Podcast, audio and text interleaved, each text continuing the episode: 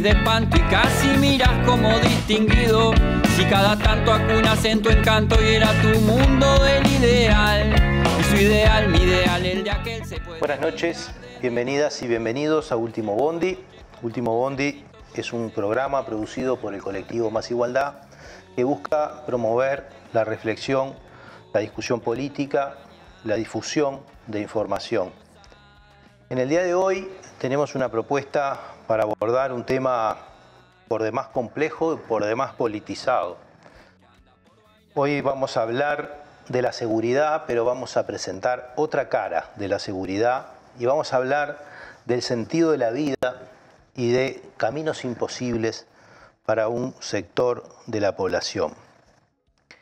Se trata de ver cómo eh, la sociedad de mercado ha fracasado en proveer bienestar universal para todas y todos y cómo se construye el sentido de la vida en un sector de la población, mientras además las ideas meritocráticas eh, hacen responsables de su propio fracaso a aquellos que no llegan a determinados umbrales de reconocimiento.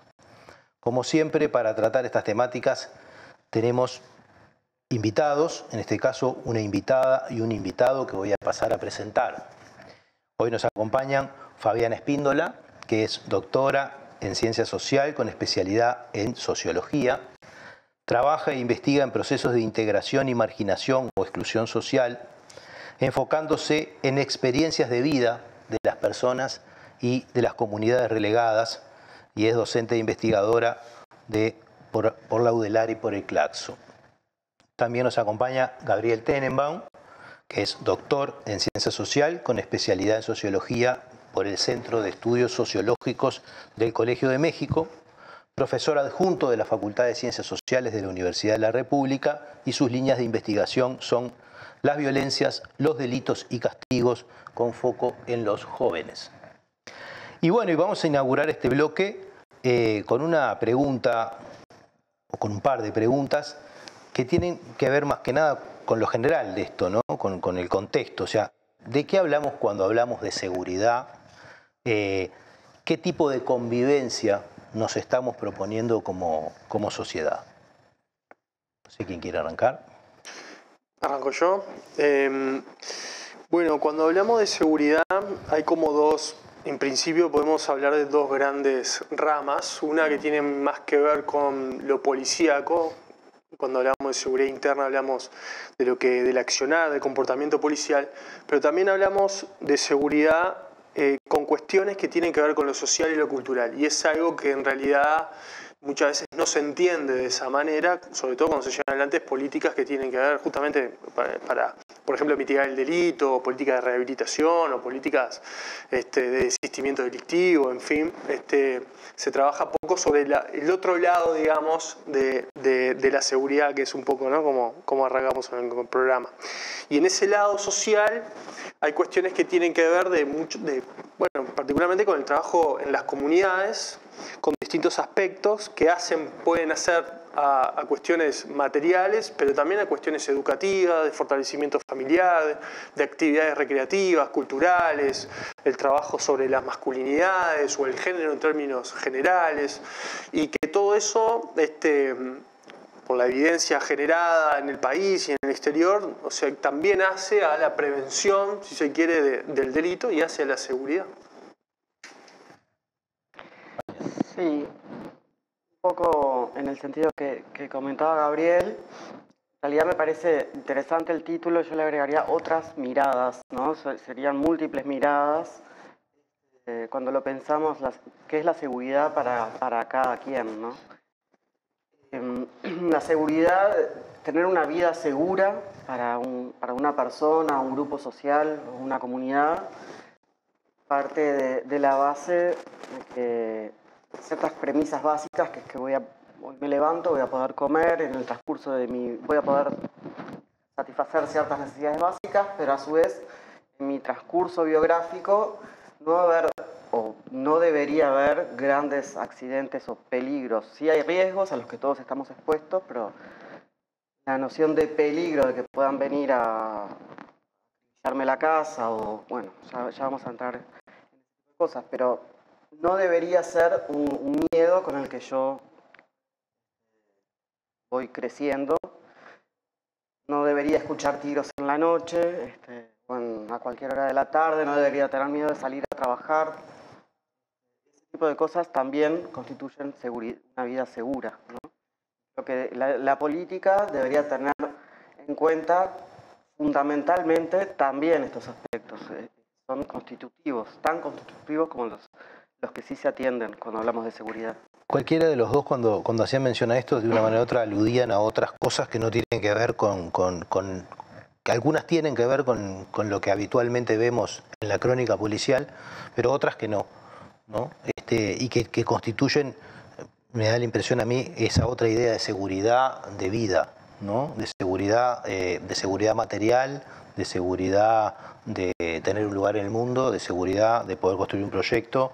¿no? Es decir, eh, cuando hablamos de, esto, me da la impresión de que entra en juego también otros asuntos que tienen que ver más con, la construcción social en general y con la convivencia. ¿no? Es decir, cómo se relacionan habitualmente estos dos eh, se relacionan eh, desde la perspectiva correcta o incorrecta, ¿no? Estos dos conceptos de seguridad y convivencia. Bien, este, es una muy buena pregunta. Este, cuando, cuando se centran, a mí, a mí, en mi opinión, cuando se centran las políticas criminales básicamente eh, sustentadas en un saber policial que, deriva en acciones netamente policíacas para llevar adelante, digamos, esta idea de traer seguridad, creo que lo que nos encontramos generalmente es con, en realidad, con una suerte de, mitigación o de erosión de la construcción de lazos de cohesivos para generar convivencia en las comunidades. O sea que de alguna manera la intensificación, o por ponerlo más en términos concretos, unas medidas concretas de llevar adelante en las comunidades mayor presencia policial, muchas veces va en contra de construir justamente tejidos de convivencia en las comunidades. Y eso un poco en el libro Relato de Muerte que hicimos con Fabiana y con otros compañeros, eh, lo veíamos cuando indagábamos sobre el pago por ejemplo, ¿no? el la, fuerte presencia del PADO en las comunidades, algunos vecinos de repente le traían seguridad, pero a otros les traía inseguridad y no permitía tejer lazos de convivencia y de comunidad entre otros vecinos, en el sentido de ocupar el espacio público con tranquilidad, sin ser observado, sin, sin ser quizás este, estar bajo sospecha ¿no? de la vigilancia policial. Entonces, hay que, obviamente que cualquier política de seguridad tiene que tener una presencia policial en cierta medida, pero hay que entender que la construcción de la convivencia en las comunidades no va muchas veces de la mano con la intensificación de políticas que tienen básicamente que ver con la presencia policial en los barrios.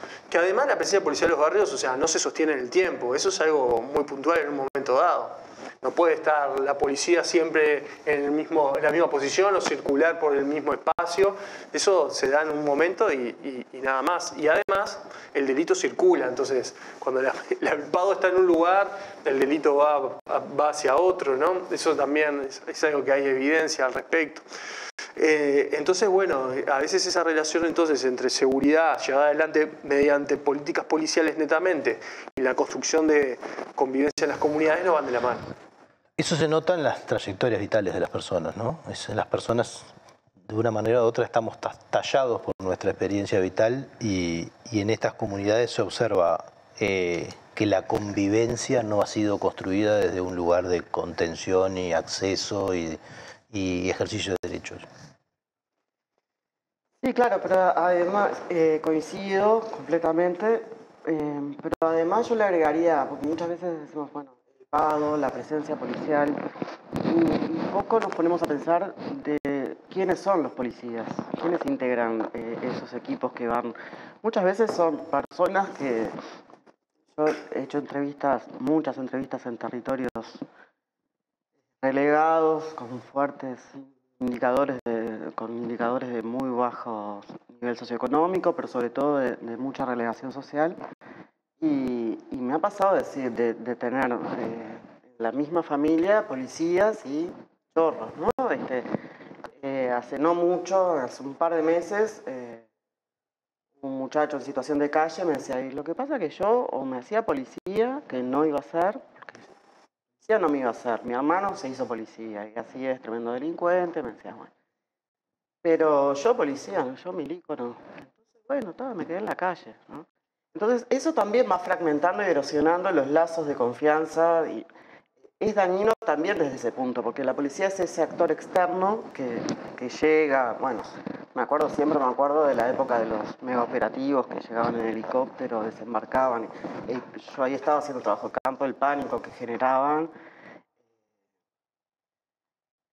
Y luego uno escuchaba así, siempre hay portavoces de las comunidades que eh, salen a decir, bueno, nos da tranquilidad, nos, Ah, yo creo que falta mucho trabajo de investigación y de acercamiento ahí a qué es lo que le pasa a la gente. Yo no quiero que me aterrice un helicóptero en la esquina de mi casa este, a buscar una boca o lo que sea, ¿no? Eh, y creo que nos falta mucho desde eso, de que como es, algo que en general desde nosotros los integrados, es algo que lo vemos que les pasa a los otros, este, a veces, a veces es es, genera lo contrario de lo que se, de lo que una comunidad o una sociedad más fragmentada, más dividida entre al interior nosotros somos buena gente, ellos no. Cuando además a veces, muchas veces se trata de las mismas familias y hablamos de cuadras de, de distancias.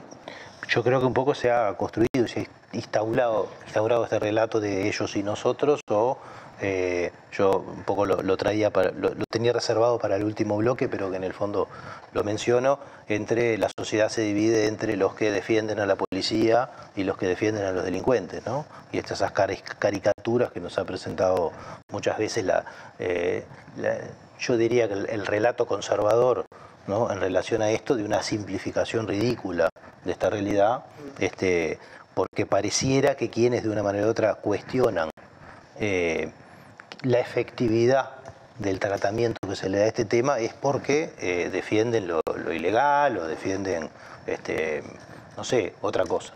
Me parece que eso eh, realmente es un, largo trabajo por recorrer, este, pero eh, creo que, es esencial también entender de que cuáles son las oportunidades en las que vive este, la gente que está en los lugares que han sido fuertemente policializados. Sí, ahí, discúlpame, no, que hay que hacer una diferenciación, ¿no? Una cosa es la política, digamos, este, criminal que utiliza la policía como institución y otra cosa es hablar de los policías, los funcionarios policiales, ¿no? Entonces, la política criminal que utiliza la policía como un, digamos, un instrumento para llevar adelante esa política eh, se ha construido, yo digo, bueno, podemos hablar históricamente, pero vamos a remitirnos en los últimos años, digamos, del progresismo hasta acá, eh, generalmente en trazos muy grosos, eh, yo lo entiendo desde un lugar de la política de la enemistad. ¿no? Se construye desde ahí, desde, como hablaba, ¿no? los otros, los peligrosos, los otros, los enemigos, los otros a los que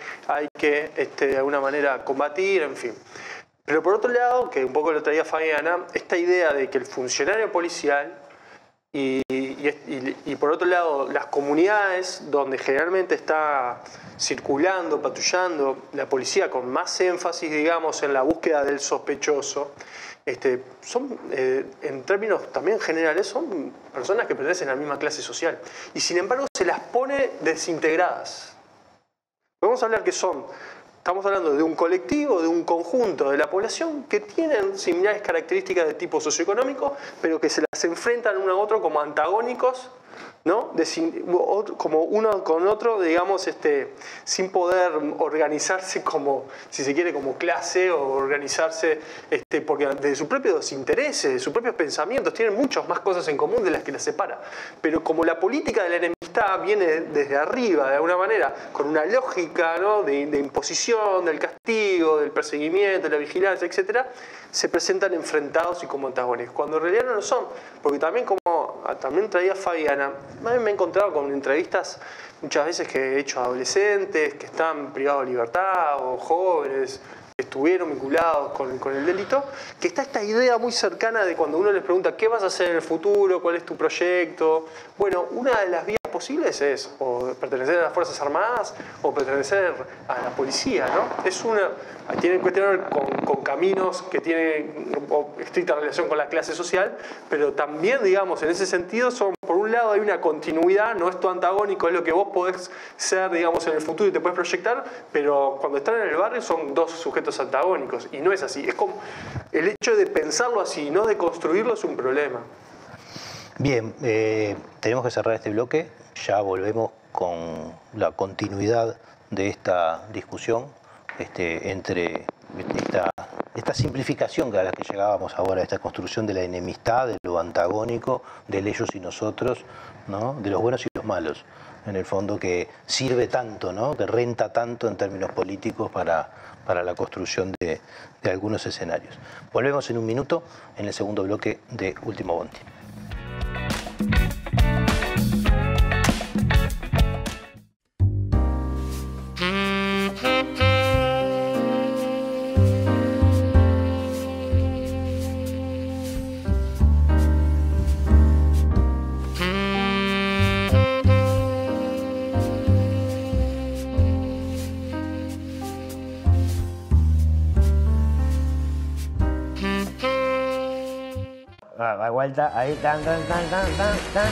Es un honor formar parte de Caras y Caretas TV, donde hay lugar para todo tipo de contenido y también para el humor.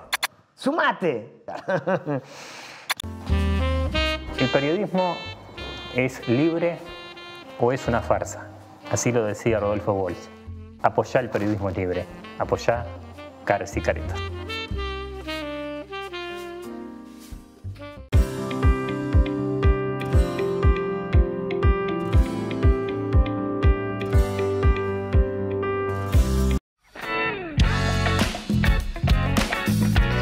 En este segundo bloque de Último Bondi, estamos hablando de otra cara de la seguridad. Y bueno, habíamos venido eh, conversando, intentando describir algunos procesos sociales, este, algunos clivajes que se presentan en la sociedad a partir de una cierta propuesta este, comunicativa, ¿no? Y, bueno, eh, tenemos que reconocer de que este es un tema de permanente controversia política que además divide a la sociedad, ¿no? Este, y bueno, eh, lo que vemos también es una, o, yo propongo observar una cierta ausencia ¿no? de, explicaciones eh, que vean tanto la violencia como el delito como, como, fenómenos sociales, ¿no? y ya no necesariamente siempre como el, problema de la voluntad individual en una decisión este, de eh, incurrir por caminos incorrectos, ¿no? Digo, porque hay una caricatura de esto de este, el que se equivocó por decirlo de alguna manera, este, en relación a, lo que es la pauta. Pero antes de ir a un par de preguntas, yo quisiera traer un primer fragmento de un videito que produjeron ustedes también en esta, esta muy linda experiencia de Relatos de Muerte, que es este libro que, de una manera u otra estamos presentando también este, junto con, este programa. Así que les voy a pedir el primer fragmento del, del videito de, de este trabajo. Relatos de Muerte.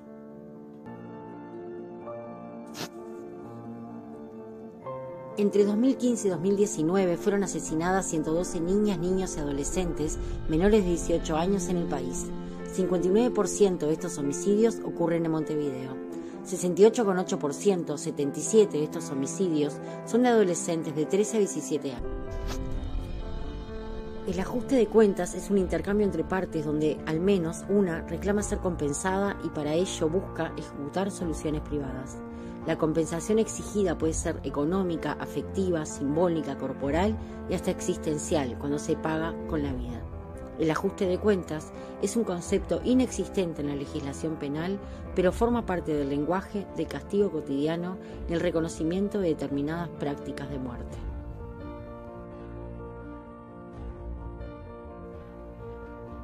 Los homicidios de adolescentes se distribuyen en Montevideo como un cinturón que recorre la ciudad de suroeste pasando por el centro hacia el noreste.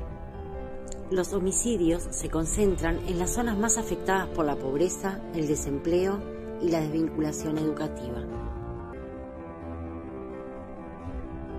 La mayoría de los homicidios de adolescentes ocurren en un punto cercano o extremadamente cercano al lugar de residencia. De los 25 adolescentes asesinados por ajuste de cuentas, 19 vivían a menos de un kilómetro del lugar de su muerte.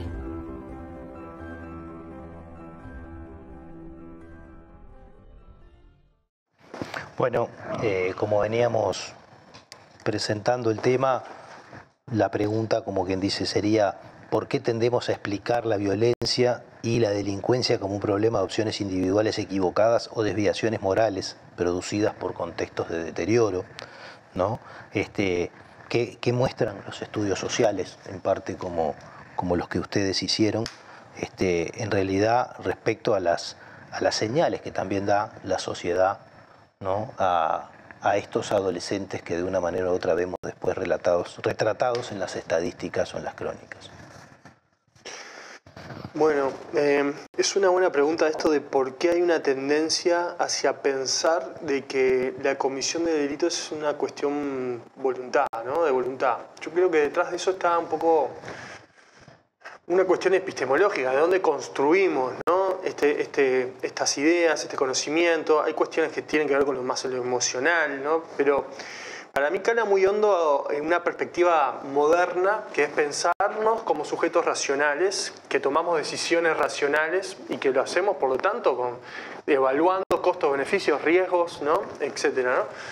Y, y, es algo muy de la modernidad pensar las personas desde ese lugar. Este, lo que nos encontramos con la, evidencia nacional e internacional es que eh, en la comisión de una infracción intervienen en distintos momentos y, en distintos niveles, digamos, explicativos. Algunos tienen que ver con cuestiones impulsivas, otros tienen que ver con cuestiones emocionales, algunos sí pueden tener que ver algunas características racionales de eso y todo varía, es muy distinto a un delito de cuello blanco que un delito de cuello azul, ¿no? O sea, hay, digamos que la racionalidad entra más en unos y no en otros, más en el cuello blanco que en el, cuello azul, en fin, depende mucho del delito puntual, pero en cualquier forma, detrás de todo esto lo que nos encontramos son con condicionamientos estructurales y factores de riesgo que lo que hacen es eh, volver a las personas más expuestas hacia el campo de la criminalidad. Lo que no quiere decir que cometan un delito. O sea, hay, eh, en una familia hay dos hermanos, imaginemos son mellizos,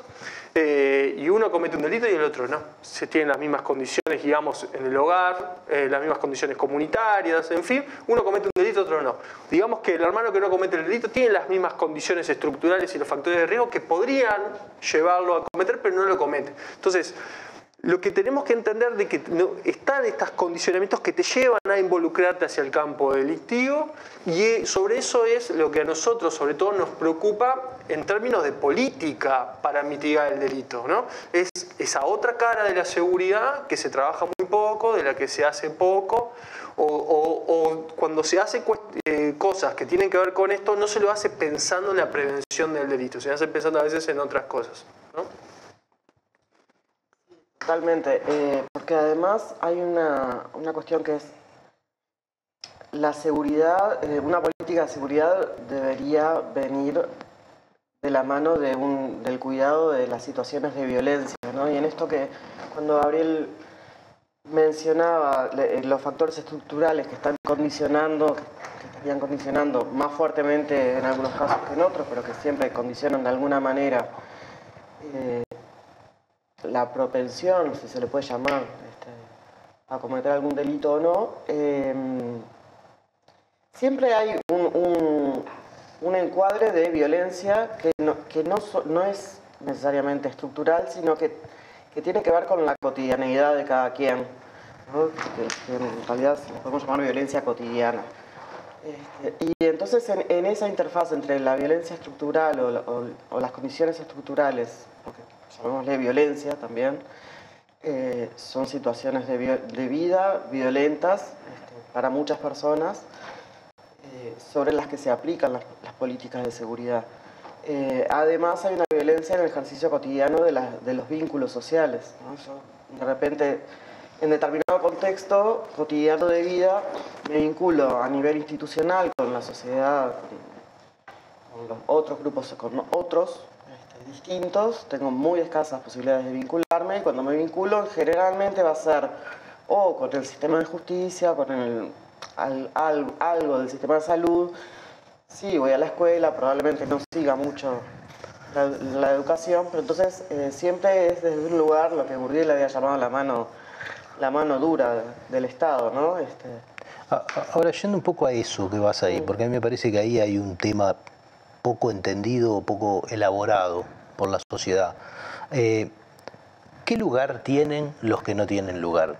¿Cómo se hacen un lugar los que no tienen? O sea, eh, creo que a vos te he escuchado hablar alguna vez del problema del reconocimiento y del respeto eh, que, que, genera un determinado mundo distinto que, no, que, es el que de una manera o de otra, o el único que tenés enfrente.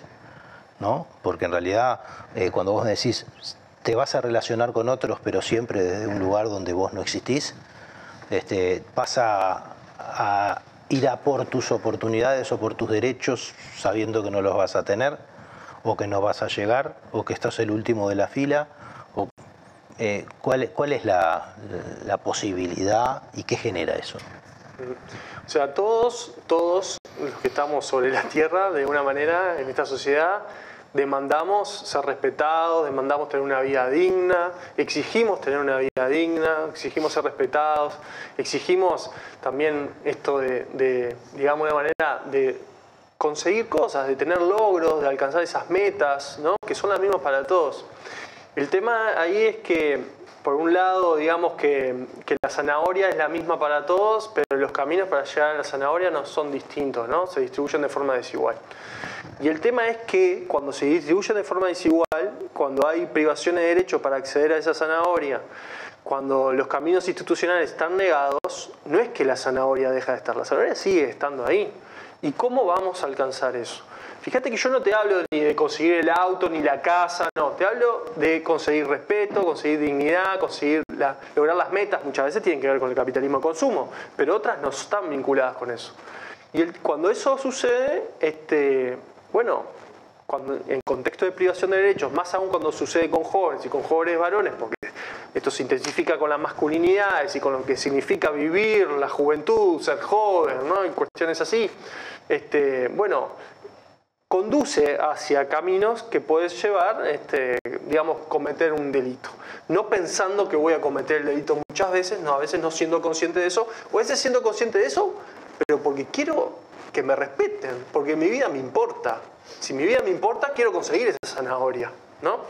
Eh, en ese sentido, los que no tienen lugar se hacen el lugar, se van a hacer el lugar a como puedan, a pesar de que no se les dé el lugar. ¿no?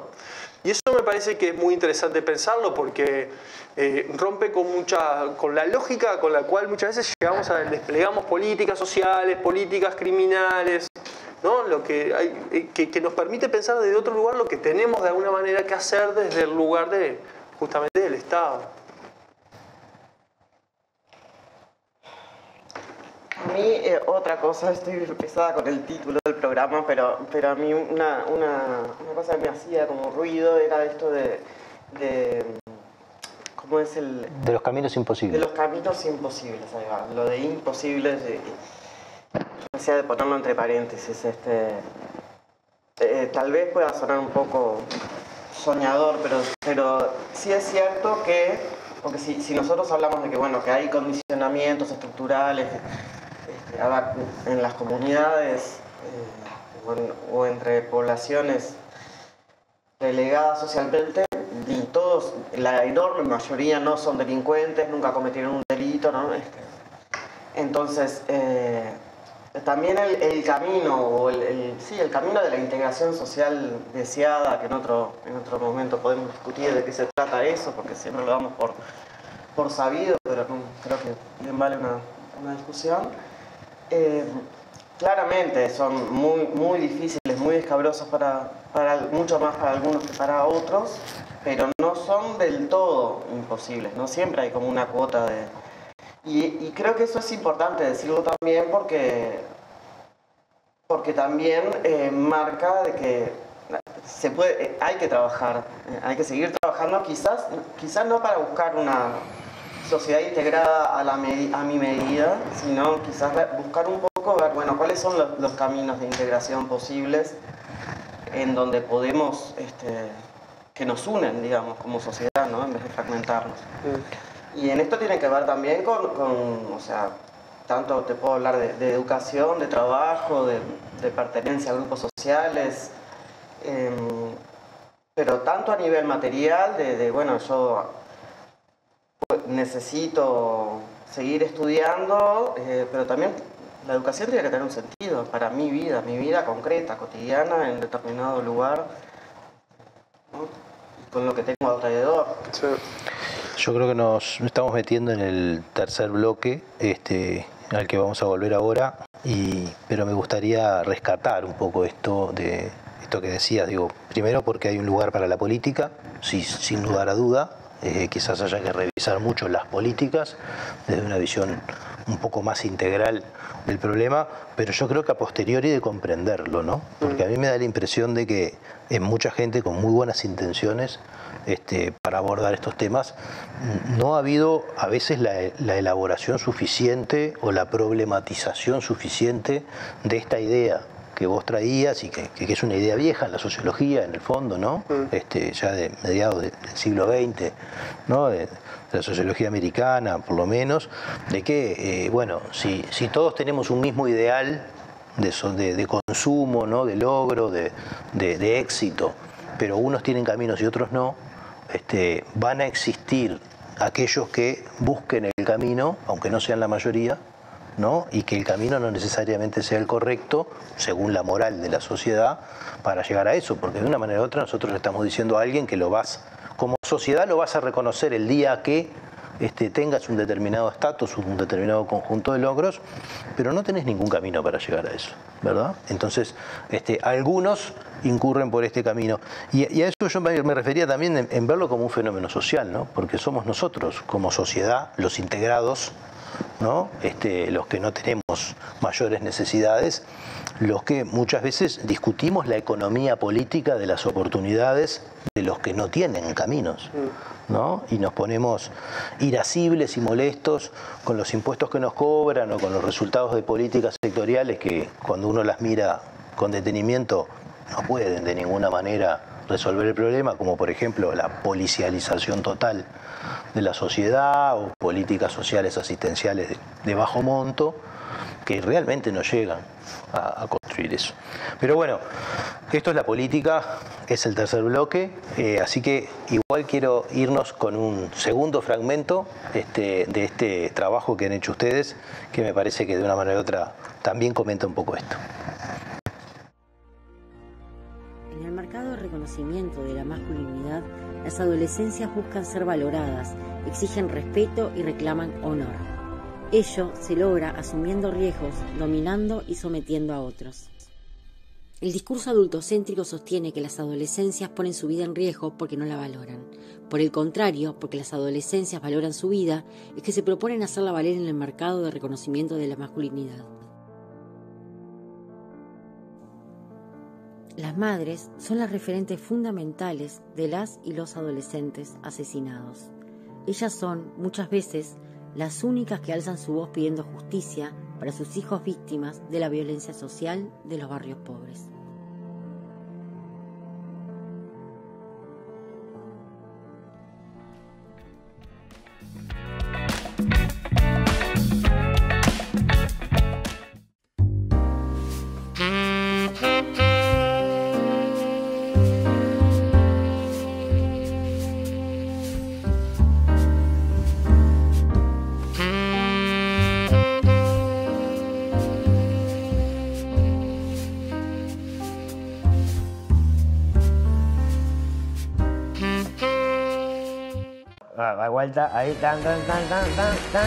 Es un honor formar parte de Caras y Caretas TV, donde hay lugar para todo tipo de contenido y también para el humor.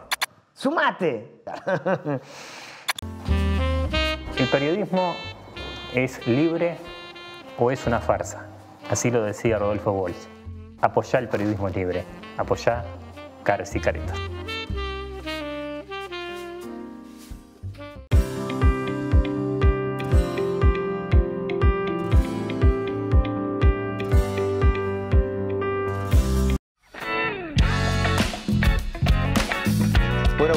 Este tercer y último bloque de Último Bondi. Estamos hablando de la otra cara o de otra cara de la seguridad, no de la otra cara, ¿no? que puede haber muchas y muchas opiniones al respecto. Este, y, nos toca, como siempre, discutir algunas ideas políticas que, están relacionadas con esto. Eh, habíamos, yo me había planteado por lo menos preguntar, ¿no? Este, ya que este problema de convivencia en general se plantea como un problema de seguridad pública, ¿verdad? Este, y evaluar en qué medida es posible este, eh, esta idea de eh, reclamarle alguna sectorial, como puede ser la policía, que lo solucione, o alguna cosa de esas, eh, cómo se ha deslizado peligrosamente esta noción de que a un problema de violencia le tenemos que responder con más violencia, ¿no? Pero además agregaría esto como hay otros problemas de violencia, ¿no? Y de violencia presente en la sociedad, aunque no sea tan explícita, que no son tratados de igual forma este, con violencia, ¿no? Y me refiero a, una discusión que ha, inundado la opinión, o sea, el debate público últimamente sobre ¿no? que existe de una manera u otra leyes para pobres y leyes para ricos, ¿no? o cosas por el estilo, más allá de que cualquiera de los problemas que son reconocidos como delitos en la sociedad, todos traen distintos tipos de, trastornos y de distintos tipos de, costos para la sociedad. ¿Cómo ven un poco todo esto? Bueno, eh, sí es verdad de que los castigos o los bienes negativos, como le llama Barata, a a los, los, delitos penados y la duración de las penas se distribuyen de forma desigual en la sociedad.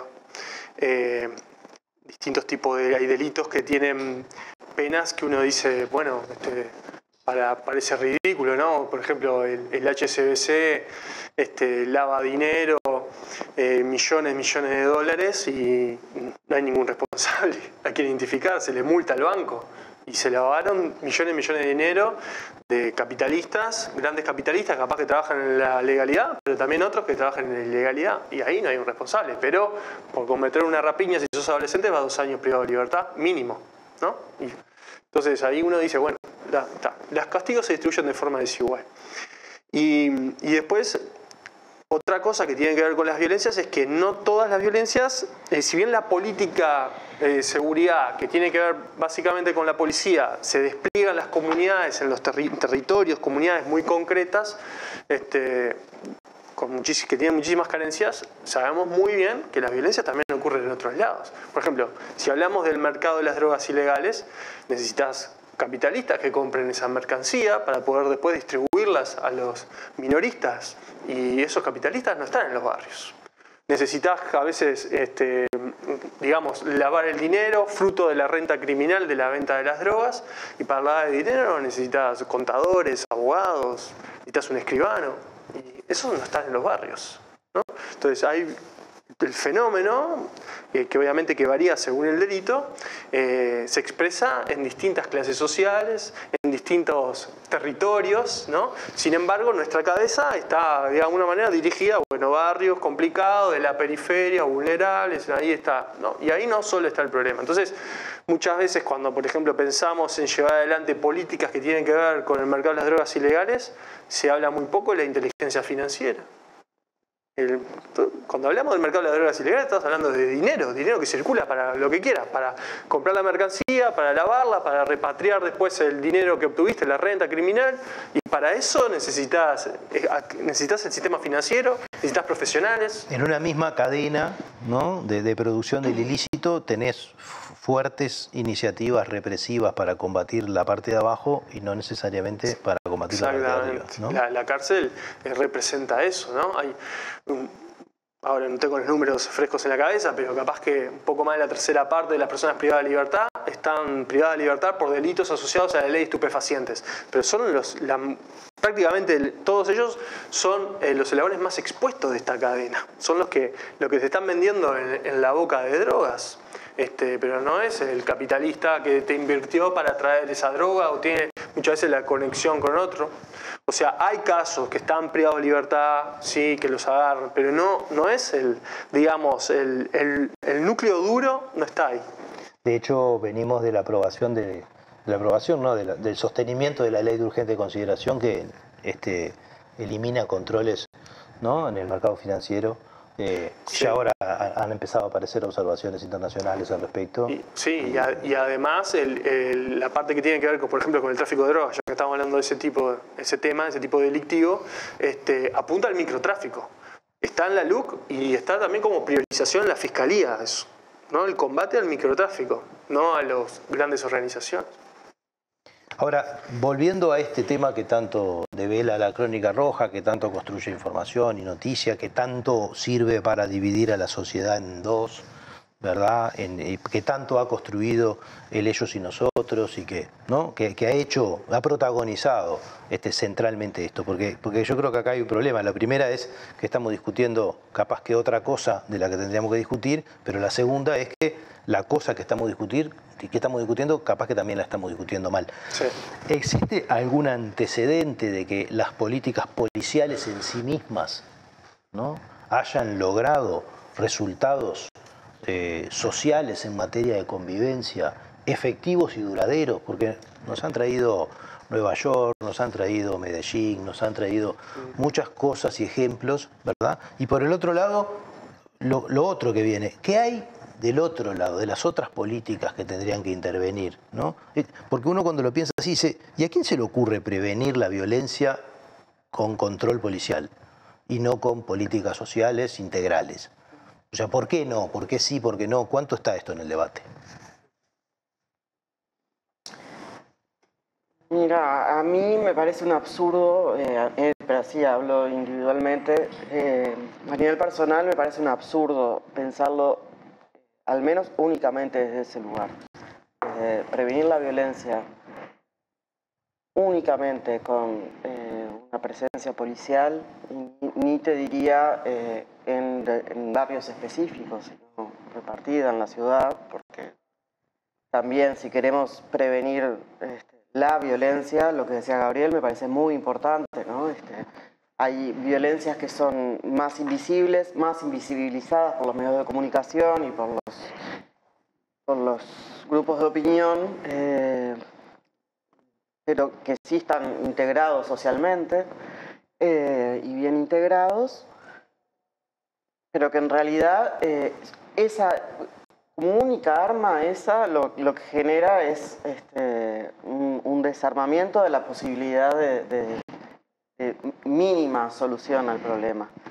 Eh, y con esto de las armas también creo que es un tema que, estaría bueno traer aquí. Este, nosotros en, este libro de Relatos de Muerte lo que veíamos es la fuerte presencia de armas de fuego en, casi que todos los, entre muchas comillas, ajustes de cuentas este, con los que estuvimos trabajando, que en realidad lo que nosotros hicimos fue reconstruir a partir de, partes policiales, este, legajos de aquellos jóvenes adolescentes que habían, sido, habían pasado por INISA, em, trayectos de sus vidas, ¿no? Y lo que vemos que es que eh, el desenlace de esas vidas muchas veces es por, por la presencia eh, de armas de fuego fácilmente, rápidamente, con gatillo, gatillo fácil. Social. Social. Em, también tenemos jóvenes que eh, evidencia de, adolescentes que estaban internados en centros de, del INISA y que habían advertido que no querían salir de esos centros porque sabían que iban a ser asesinos. Bueno, si eso no habla de jóvenes que habían accedido a, terminar por lo menos avanzar en la enseñanza secundaria, que habían aprendido oficios y también jóvenes, y no, no, quiero, no me quería olvidar de esto, eh, jóvenes, adolescentes que fueron, que entraron en ese circuito, una cosa muy, muy contingente. Eh, creo que en esto la contingencia también juega. Si yo, si yo tengo, soy un adolescente con determinado perfil que transito de noche por ciertas calles con una, una, una gorrita y capaz que chapé una moto por ahí voy a dar una vuelta, tengo muchas más probabilidades de que, de que me pare la policía, que me paren a un control. ¿no? Entonces también hemos visto eh, relatos y, podido reconstruir trayectorias de esas, de esas vidas truncadas eh, terribles, que por un accidente Sí, yo diría una un accidente. Un accidente, una circunstancia, pero también una cosa muy, muy accidental o muy puntual, eh, de delitos muy menores, entran en un sistema súper perverso eh, y, ta, y que termina con, con la vida así, con el la, cuest- la cuenta ajustada. ¿no? Entonces, si eso es atacar eh, la seguridad, garantizar seguridad. Bueno, a mí, a mí lo, lo que vengo pensando es que, o sea, más allá de las medidas, de los programas o de la política puntual, lo que a mí me preocupa es la lógica que está por detrás que construye esa política eh, criminal, ¿no? O política este, de seguridad para la seguridad interna. Y que, bueno, que un- yo entiendo de que lo que predomina en la construcción de esa política criminal es la lógica de la enemistad, ¿no? Entonces, si vos construís una política criminal pensando que del otro lado tenés a un enemigo, tenés un antagónico, a un otro peligroso, ¿qué le vas a ofrecer con esa política? No le vas a ofrecer una política social, una política cultural, ¿no? Que les permita de alguna manera, bueno, en fin. Este, no, le vas a plantear primero al saber policial sobre otros saberes, ¿no? Lo vas a poner por delante de otros saberes y vas a tener, por lo tanto, a la policía como la primera opción, el primer instrumento para, por ejemplo, este, prevenir el delito. Entonces, capaz que lo que tenemos que empezar a hacer es deconstruir eso, deconstruir la lógica de la enemistad para construir políticas y pasar a una lógica de la amistad. Y la amistad se hace con el distinto, no se hace con el parecido, no se hace con los integrados, como se habló acá. ¿no? La política de la amistad se hace con los que están desintegrados y con los que están integrados. ¿no? Entonces, me parece que si vos partís desde eso, haces un quiebre y pensás la política desde otro lugar. Vas a pensar la política de seguridad desde otro lugar. ¿no? Que es algo que, que- que entiendo que falta. Construirnos desde otro lugar, pensarnos desde otro lugar. Como hablábamos antes, el, sujeto, eh, que pensamos al sujeto que cometen delitos como si fuera por voluntad propia, sin nada más, sujetos racionales. Bueno, capaz que puede ser distinto eso, ¿no? Bien, bueno, estamos llegando al final de esto. Creo que, que estuvo bien hacer este esfuerzo de, conceptualizar algunas cosas más, de agregar eh, otro relato. Otra problematización, de tratar de construir otra cara de este tema. Este, en buena medida este, hemos, hemos sacado mucho de este, de este trabajo que, que- han hecho Gabriel y Fabiana, este, entre otros, que se llama Relatos de Muerte y que nos trae este, un montón de, de reflexiones para hacer sobre, sobre esta temática. Nos vamos a ir eh, hoy con, con, último, con un último fragmento de, de este videíto que acompañó y que fue un producto de este trabajo y que habla un poco de esto de que estamos hablando al final, ¿no? De- del qué hacer, este, ¿no? de, de cómo encarar estas cosas o de qué cosas se precisan. ¿no? Capaz que además de otras, ¿no? A veces en lugar y a veces además de otras, para poder eh, realmente estar hablando de esto dentro de un tiempo eh, con, otra, con otra esperanza, ¿no? Con otra, con otra perspectiva y, y bueno, por ahí viene un poco la cosa. Les agradecemos mucho a los dos este, y bueno, y nosotros nos vemos eh, la semana que viene eh, con otra propuesta de Último Bondi. Nos despedimos con este videito.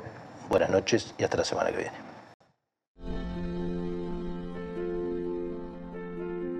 Una política preventiva de la criminalidad debe considerar los condicionamientos estructurales, económicos, educativos, culturales y habitacionales, que terminan impactando en las condiciones de vida de las niñas, niños y adolescentes.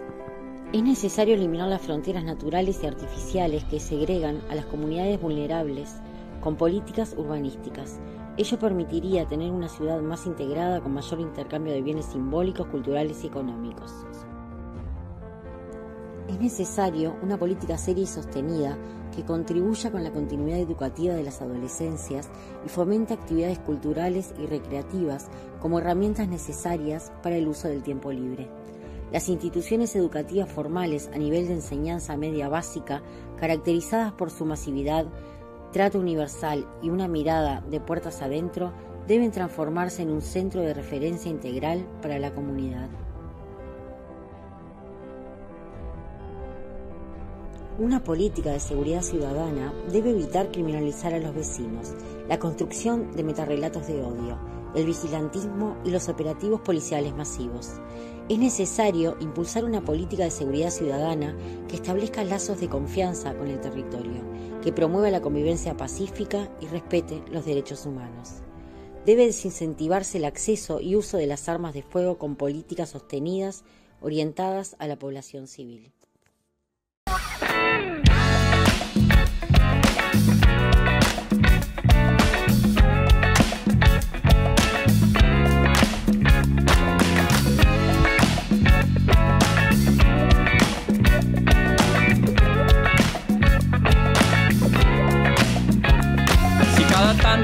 Morís y casi miras como distinguido, si cada tanto acunas en tu encanto y era tu mundo el ideal.